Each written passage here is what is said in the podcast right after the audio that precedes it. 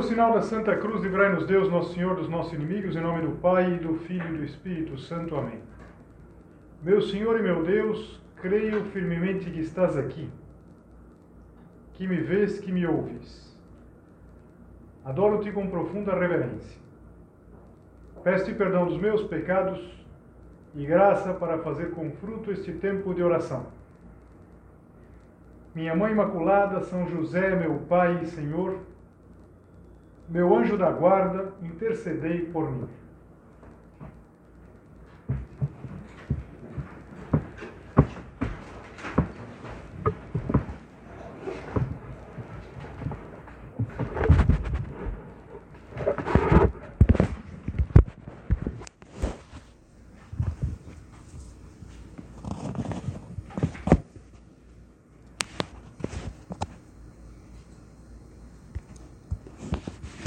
Pai da história é o Heródoto, é um grego do século V a.C. e que é conhecido assim porque ele sistematizou todo o estudo da história, toda é, a forma como a gente entende hoje essa ciência. E tem uma frase que é muitas vezes citada, acho que vários de vocês já ouviram. Ele dizia que o Egito é uma dádiva do Nilo. E o que ele queria dizer quando falava assim? Que aquele país, o Egito, ele poderia ter sido simplesmente um pedaço do deserto do Saara, se não fosse o rio Nilo, se não fosse o Nilo que trazia fecundidade exatamente com as enchentes. As enchentes do rio Nilo, elas, elas faz, faziam com que as margens fossem fecundadas ah, pelos sedimentos quando isso não acontecia, se dava o caso das vacas magras. Eu não sei se você lembra da Bíblia, que fala dos anos de vacas magras e vacas gordas. E nessas temporadas, nas temporadas de carestia, quando o rio Nilo não transbordava, era necessário que houvesse uma administração muito boa. No livro Gênesis, o primeiro livro da Bíblia, se conta que um dos filhos de Jacó, que se chamava José, ele assumiu o papel de administrador do Egito. E ele tomou uma série de providências. Ele armazenou no tempo da abundância para que o país pudesse passar pela crise. E muitos séculos depois, já bem perto de nós, um outro personagem, esse mais conhecido, Napoleão Bonaparte, ele fez uma observação importante também. Ele disse assim: com um bom governo, o Nilo vence o deserto. Com o mau governo, o deserto vence o Nilo. E por que eu quis contar essa, essa circunstância? Porque hoje a gente conclui o ciclo sobre os pecados capitais. O último pecado capital, o que estava faltando, é a preguiça. E nós vamos adaptar a nossa vida, o nosso dia a dia, a frase do Napoleão Bonaparte: Com bom governo, o Nilo vence o deserto. Se a gente governa bem a própria vida, se a gente não deixa a preguiça predominar, a gente vence. Com mau governo, o deserto vence o Nilo. Se a preguiça prevalece, mesmo com bons recursos, nós somos vencidos. Isso, com o passar dos anos, se vê na vida de muita gente. Às vezes, pessoas que tinham muitos talentos, que tinham muitas capacidades, que não chegaram a ser o que poderiam. Não chegaram a ser a melhor versão de si mesmos. Por quê? Porque a preguiça acabou matando. A preguiça ela acabou fazendo com que a vida fosse uma derrota. E como nós vamos nos examinar na preguiça? Vamos mais uma vez olhar para os três espelhos, os espelhos que, por reflexo, nos ajudam a entender cada um desses pecados capitais. O primeiro espelho, como das outras vezes, é o espelho das reações. E como a, a preguiça aparece no espelho das reações? Ela aparece disfarçada, ela aparece fantasiada. E por isso, a nossa reação, quando a gente vê o reflexo da preguiça da nossa vida, nas reações da nossa vida, é uma reação de simpatia. Veja, nas últimas semanas nós viemos considerando os pecados capitais. E com a preguiça acontece uma coisa que a diferencia um pouco dos outros. Que todos os outros pecados capitais é, parecem ruins, parecem feios. A inveja é horrível. Por isso que, em geral, ninguém reconhece que tem inveja. É, a ira, muitas vezes, nos humilha diante dos outros. E assim por diante. Com a preguiça é diferente. Com a preguiça, acontece que parece até um pecado simpático. A gente pensa na preguiça e dá uma risadinha, na verdade. Preguiça, pois é, né? A preguiça. Como numa empresa tinha um cartaz afixado dizendo assim que a partir de agora o intervalo de 15 minutos será reduzido de meia hora para 20 minutos. Eu acho que se um alemão lê isso não entende absolutamente. Mas é claro, né? Era 15 minutos, começou a ser meia hora, então tanto o patrão como os empregados, o pessoal está exagerando, vai. Era 15 minutos, virou meia hora, vamos voltar para 20 minutos. E veja, uma espécie de, de simpatia com a preguiça, porque quem não é preguiçoso, quem não sente um pouco é, a tentação de deixar para amanhã. E por que, a preguiça parece simpática? Parece às vezes inofensiva? Porque, insisto, ela aparece disfarçada. Ela está disfarçada. Muitas vezes, quando se fala da preguiça, se fala dos disfarces da preguiça. Se fala, por exemplo, do ativismo. É um disfarce muito clássico, uma fantasia que a preguiça muitas vezes é, veste. O que é o ativismo? A pessoa que vive correndo, que faz mil coisas, que nunca tem um minuto. Porque na verdade não quer dar um minuto para ninguém, quer só para si. Então é preguiçoso que, para não ter que fazer as coisas, ele se esconde atrás da própria atividade, da correria.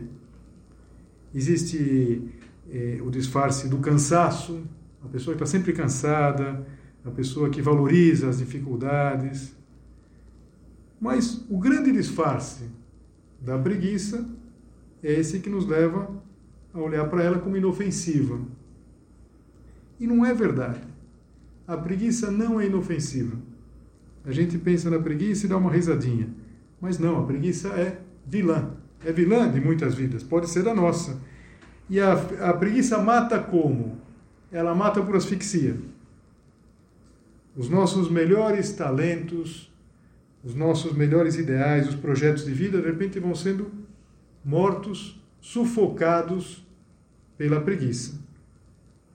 E para entender isso, nada melhor do que ouvir uma das parábolas de Jesus Cristo, uma das parábolas mais conhecidas e que a gente pode ler com essa perspectiva do perigo da preguiça, do perigo dessa preguiça que é um pecado capital.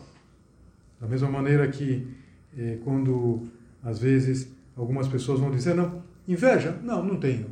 Não, não tenho inveja, não, nem sei o que é inveja. Nunca vi uma pessoa dizer que não tem preguiça e que não sabe o que é preguiça. Todo mundo sabe o que é preguiça, não tem dúvida. Nós sabemos. Mas Jesus diz assim: o reino dos céus, isso aparece no capítulo 25 do Evangelho de São Mateus. O reino dos céus será como um homem que, tendo de viajar, reuniu seus servos e lhes confiou seus bens. A um deu cinco talentos, a outro dois e a outro um, segundo a capacidade de cada um. Depois partiu. Aqui talentos não são os talentos como a gente costuma é, usar normalmente, uma capacidade, um talento musical, também não é o talento de chocolate. É, o talento aqui era uma unidade de prata. Era uma grande. Um talento já era muito dinheiro. Ele deu cinco, dois e um, para que cada um deles é, trabalhasse, negociasse enquanto ele estaria fora. E a reação preguiçosa é de adiar o início do trabalho, claro. O, a reação lógica seria começar logo a trabalhar, ter iniciativa. Mas, como a gente lê na parábola, isso não aconteceu com os três. Por quê? Porque, diante do que a gente tem para fazer, a reação pode ser uma reação séria, ou a gente pode reagir, como diz a música famosa, temos todo o tempo do mundo. Não, a gente não tem todo o tempo do mundo. A gente tem um tempo limitado. E como reagiram os três? O que recebeu cinco talentos negociou com eles, fê-los produzir e ganhou outros cinco. Dobrou o capital. Do mesmo modo, o que recebeu dois ganhou outros dois. Mesma coisa, 100%. Mas o que recebeu apenas um foi cavar a terra e escondeu o dinheiro do seu senhor. Insisto, era uma grande quantidade de prata. Então não era, era um potinho, não eram umas moedinhas, era bastante. Ainda que parece que é só um. Mas ele foi lá e enterrou. E por que o preguiçoso fez isso? Porque ele não se via preguiçoso, porque a preguiça aparecia disfarçada. Ele saberia que um dia precisaria desenterrar aquele talento e começar a trabalhar. Mas fica mais para frente. E para frente sempre aparecia alguma coisa mais urgente. Essas coisas urgentes que vão fazendo com que a gente descuide das coisas importantes. Eu não sei, eu sempre lembro de uma coisa que acontecia antigamente. Acho que hoje em dia as professoras não podem fazer isso, até porque poderiam ser processadas. Mas eram as tarefas nas férias. Então, nas férias, tarefa. Eu nunca entendi isso, tarefa nas férias. Então, se é férias, é férias, não tinha, não tinha que dar. E às vezes, eh, o que, que acontecia? Ou muitas vezes acontecia, que a gente passava as férias inteiras, preciso fazer a tarefa, preciso fazer a tarefa, preciso fazer a tarefa. E na véspera, meu Deus, a tarefa, meu Deus. Então, eh, eu imagino que esse, esse preguiçoso, ele foi procrastinando e e aparece todos esses eh, essas situações de procrastinação, passividade, eh, uma, uma certa reação de, de não pensar na vida, mas tudo disfarçado. Disfarçado não é uma coisa tão ruim, vai, tudo bem, eu vou ter tempo, mais adiante eu vou conseguir. Então esse é o primeiro espelho o espelho das nossas reações. E aqui eu já fui falando uma série de coisas que acho que cada um de nós pode fazer um pouco de exame de consciência. Eu não faço isso, não. Não só quando eu tinha tarefa nas férias. Será que eu não faço agora? É, vou adiando, vou deixando para depois, vou contando que vai dar tempo. E o segundo espelho é o espelho das palavras. E também a parábola vai nos ajudar. Muito tempo depois, muito tempo, hein? Não foi um mês, foi muito tempo depois. Agora, foi um tempo. Não dá para a gente imaginar que o tempo é indefinido. Passa o tempo, o senhor daqueles servos voltou e pediu contas. E olha que interessante, que a gente vê uma aproximação nas palavras, tanto dos servos como do senhor, em relação àqueles que trabalharam, aqueles que venceram a preguiça. Que essa é outra coisa que valeria a pena quase que a gente grifar. Todo mundo precisa vencer a preguiça. Não tem gente para quem é, a preguiça é. A preguiça é capital. Todos nós saímos de fábrica com os sete pecados capitais instalados: soberba, avareza, luxúria, inveja, gula, ira e preguiça. Então todo mundo tem preguiça. Não tem sentido fazer como aquela pessoa que a mãe for falar, mas veja seu pai, seu pai trabalha, faz muita coisa, você precisa estudar. Para ele é fácil. Difícil para mim que sou preguiçoso. Para ele é fácil. Ele não é. Ele não tem essa dificuldade que eu tenho, quer dizer, quase mais ou menos como se fosse uma doença. Mas vamos ver o diálogo. O que recebeu cinco talentos aproximou-se e apresentou outros cinco. Senhor, disse-lhe, confiaste-me cinco talentos. Eis aqui outros cinco que ganhei. O que recebeu dois talentos adiantou-se também e disse: Senhor, confiaste-me dois talentos. Eis aqui os dois outros que lucrei. E o Senhor, da parábola, elogia os dois com a mesma expressão. Promete o mesmo prêmio. Vem regozijar-te com o teu Senhor. Eles tinham rendido 100%, era perfeitamente compreensível que tratasse igualmente os dois. Deus Nosso Senhor eh, distribui de maneira diferente, mas espera que todos nós saibamos dar o nosso melhor. Mas quais são as palavras do preguiçoso? As palavras que aparecem no espelho das palavras são desculpa e vitimismo. O preguiçoso ele se vitimiza. Ele começa a, por assim dizer, terceirizar a culpa dele. Veio por fim o que recebeu só um talento. Senhor, disse-lhe, sabia que és um homem duro. Ou seja, começa, antes de falar qualquer coisa, ele acusa o, o, o patrão. Que colhes onde não semeaste e recolhes onde não espalhaste. Aqui me parece que é mais que duro. Alguém que vai pedir aquilo que é impossível não é um homem duro, é um homem justo. Então fala, o senhor é injusto. Eu sei que o senhor é injusto. Mas a gente volta um pouquinho na leitura da parábola e a gente vê que não. Tanto que os outros dois, que venceram a preguiça, conseguiram. Então ele disse assim: Sei que és um homem duro, por isso tive medo e fui esconder teu talento na terra. Eis aqui, toma o que te pertence. Repara como é, é fácil de a gente ver até a, a, a atitude desse, desse servo. Eu consigo imaginar até o jeito com que ele fala isso. Bom, eu deixo aqui para o senhor, já estou indo. Não, não, não, não. Não é assim. Será que a gente se desculpa muito? Repara que as desculpas, elas sempre são mentiras. São mentiras do tipo é, se vitimizar. Não, a culpa é do senhor. A culpa é do senhor, que é dura, a culpa é do senhor. Eu tive medo, não tive culpa. Tive medo. Mas será que os outros também não tiveram medo? Será que, por exemplo, para fazer negócios, os outros também não tiveram medo? Por exemplo, de perder, de não conseguir, de ter que recomeçar. É difícil até de imaginar que tanto o que tinha cinco como o que tinha dois, eles eh, talvez tenham feito bons negócios, tenham feito negócios não tão bons, tiveram que recuar e recomeçar, como tudo aquilo que a gente faz na vida. Mas o, o preguiçoso ele se desculpa. Então, quando aparecer no espelho da nossa vida muita desculpa, nós sempre estamos encontrando desculpas, nós estamos encontrando desculpas que nós não tivemos uma boa base, a culpa de que eu fui mal nessa prova de cálculo é da minha professora do fundamental. Ela que não me ensinou direito a, a, a tabuada. Eu não tenho culpa, a culpa é dela. Eu sou uma, eu sou uma vítima disso.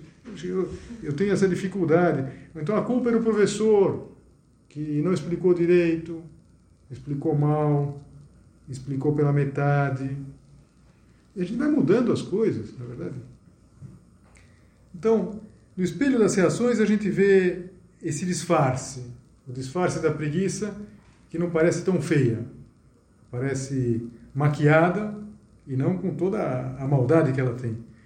No espelho das palavras, as desculpas. Desculpas, sempre desculpas, desculpas, desculpas. Oh, não deu para fazer, mas depois eu faço, amanhã eu faço, eu já estou fazendo, já comecei a fazer. A gente às vezes vai ouvindo isso e vai lembrando que isso acontece na nossa vida. Pode acontecer. A gente precisa enfrentar. E no terceiro espelho? No espelho das ações. Aqui novamente a gente pode continuar a leitura da parábola. Lembra que para aqueles que foram é, dirigentes, que trabalharam, que venceram a preguiça, o Senhor prometia um prêmio bastante, bastante elevado. Vem regozijar-se com o teu Senhor. Quando a gente transporta isso para aquilo que Jesus Cristo está explicando, é vem para o céu. O caminho do céu, ele implica vencer a preguiça. Vem regozijar-te com teu Senhor. Claramente aqui na parábola, o Senhor, esse Senhor da parábola é Deus, que nos dá os talentos e espera que a gente renda.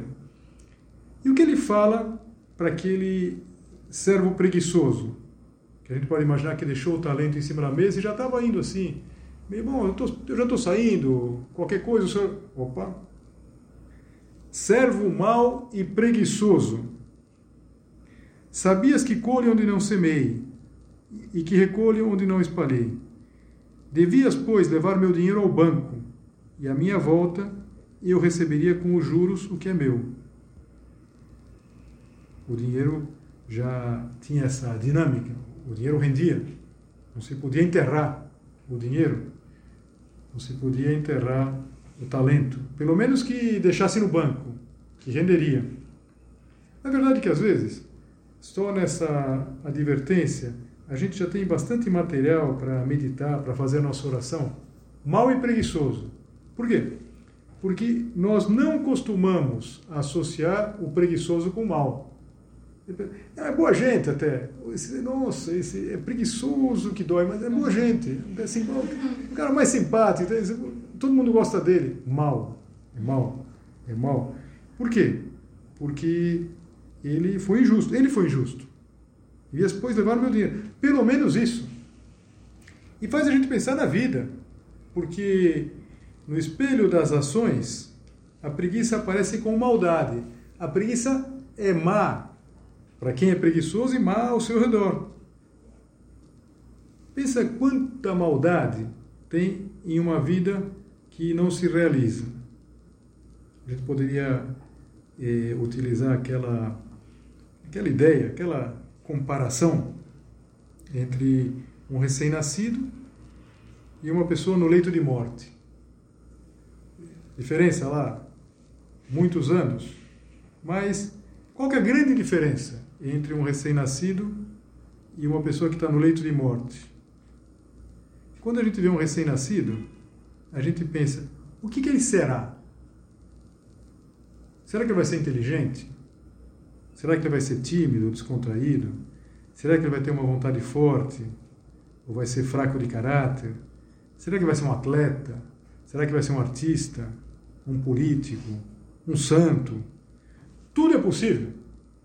Tudo são possibilidades. As possibilidades são infinitas. E, ao mesmo tempo, tudo é incógnito. Só o tempo vai resolver essas incógnitas. A criança recém-nascida, ela pode ser tudo. Ela pode ser é, o atleta, o, o, o artista. Vai passando o tempo e, evidentemente, algumas coisas já não se pode ser. Por exemplo, é, você, na sua idade, mesmo sendo jovem, talvez algumas coisas você já não pode ser. Atleta olímpica, não sei se alguma de vocês pode ser atleta olímpica. Talvez sim, mas em geral, uma pessoa que vai ser atleta olímpica começou lá atrás, na verdade, começou é, com oito anos, uma nadadora, uma, uma ginasta. Então pode ser ainda, e você é, vá para uma Olimpíada representar o Brasil e ganhe uma medalha de ouro. Sim, mas já as possibilidades vão ficando cada vez menores. É, vão passando os anos e é impossível. A criança recém-nascida ela pode ser tudo. Ela é pura possibilidade. Na, na linguagem filosófica, concretamente do Aristóteles, ele dizia que a, a pura potência, poder ser, a criança é pura potência. E essas potências, esses poder ser, vão se realizando passando da potência ao ato.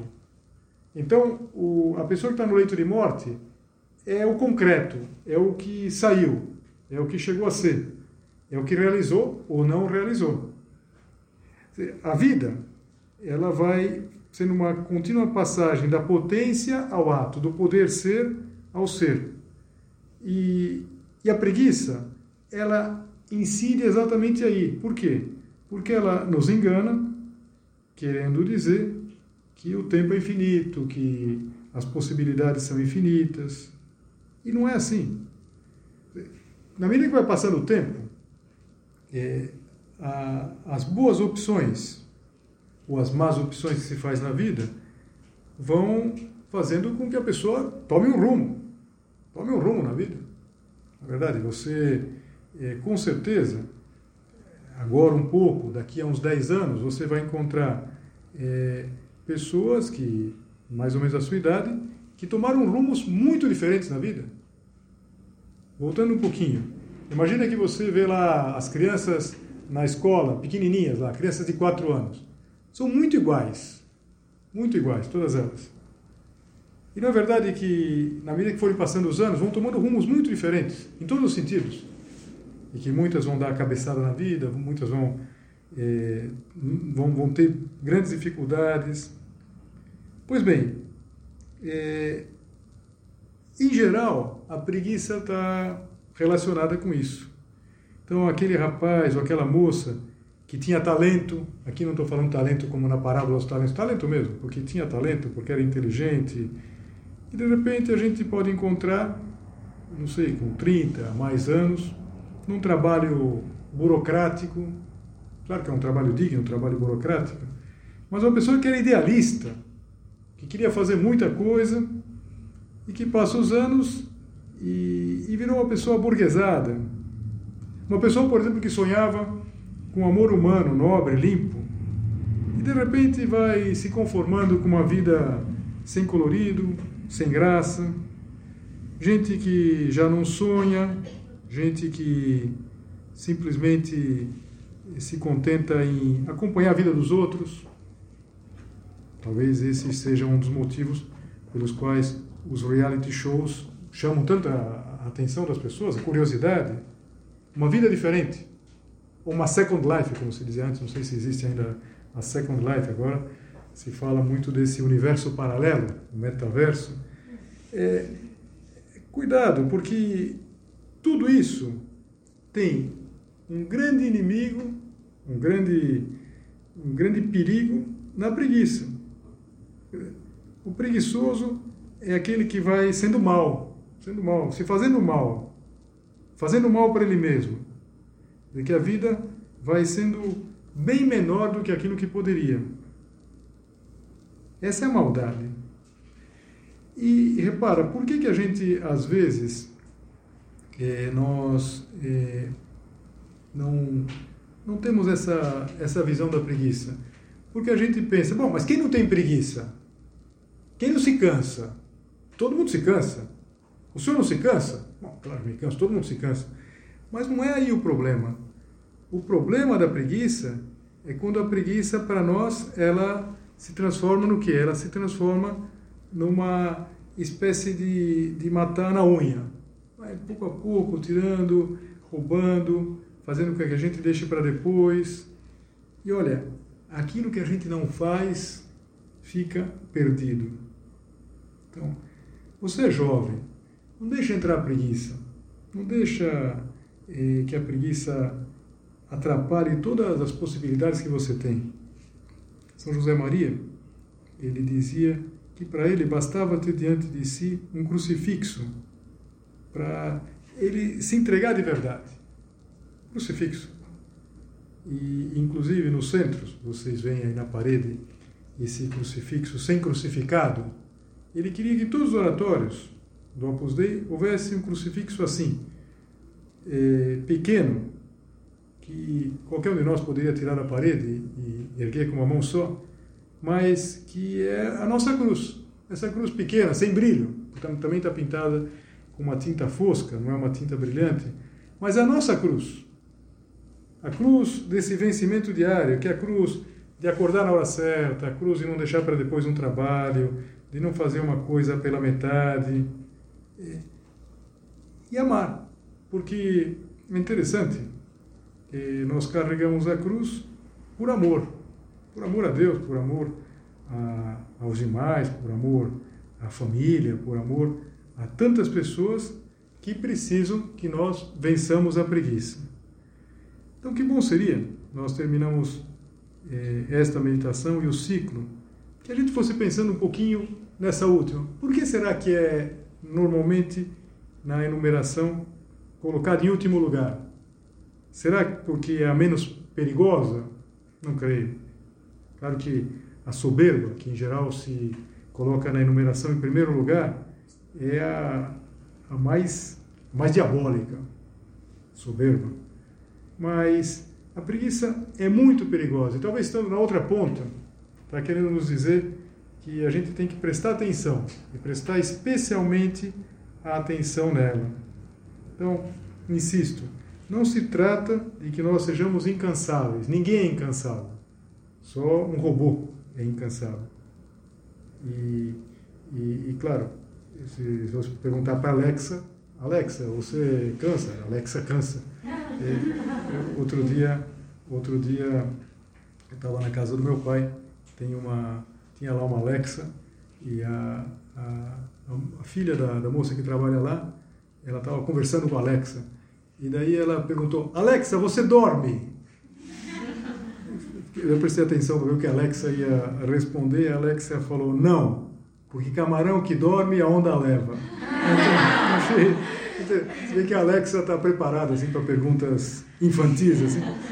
Então, é, veja, não se trata de sermos pessoas que não dormem, pessoas incansadas, pessoas que vencem a preguiça. Como nós precisamos vencer a soberba, a avareza, a luxúria, a inveja, a gula e a preguiça. E a gente vence na medida que a gente desmascara, que a gente sabe olhar para ela e perceber que ela não é assim tão, é, tão inofensiva. Vamos pedir ajuda à Nossa Senhora.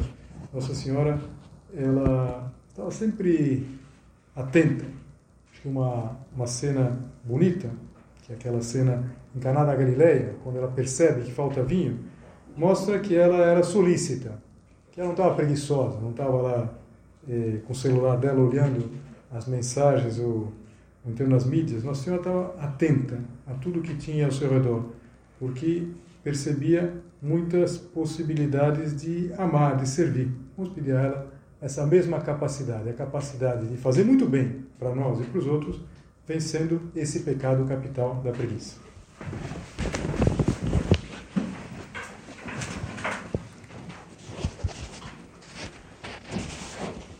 Dou-te graças, meu Deus, pelos bons propósitos, afetos e inspirações que me comunicaste nesta meditação. Peço-te ajuda para os pôr em prática. Minha Mãe Imaculada, São José, meu Pai e Senhor, meu anjo da guarda, intercedei por mim.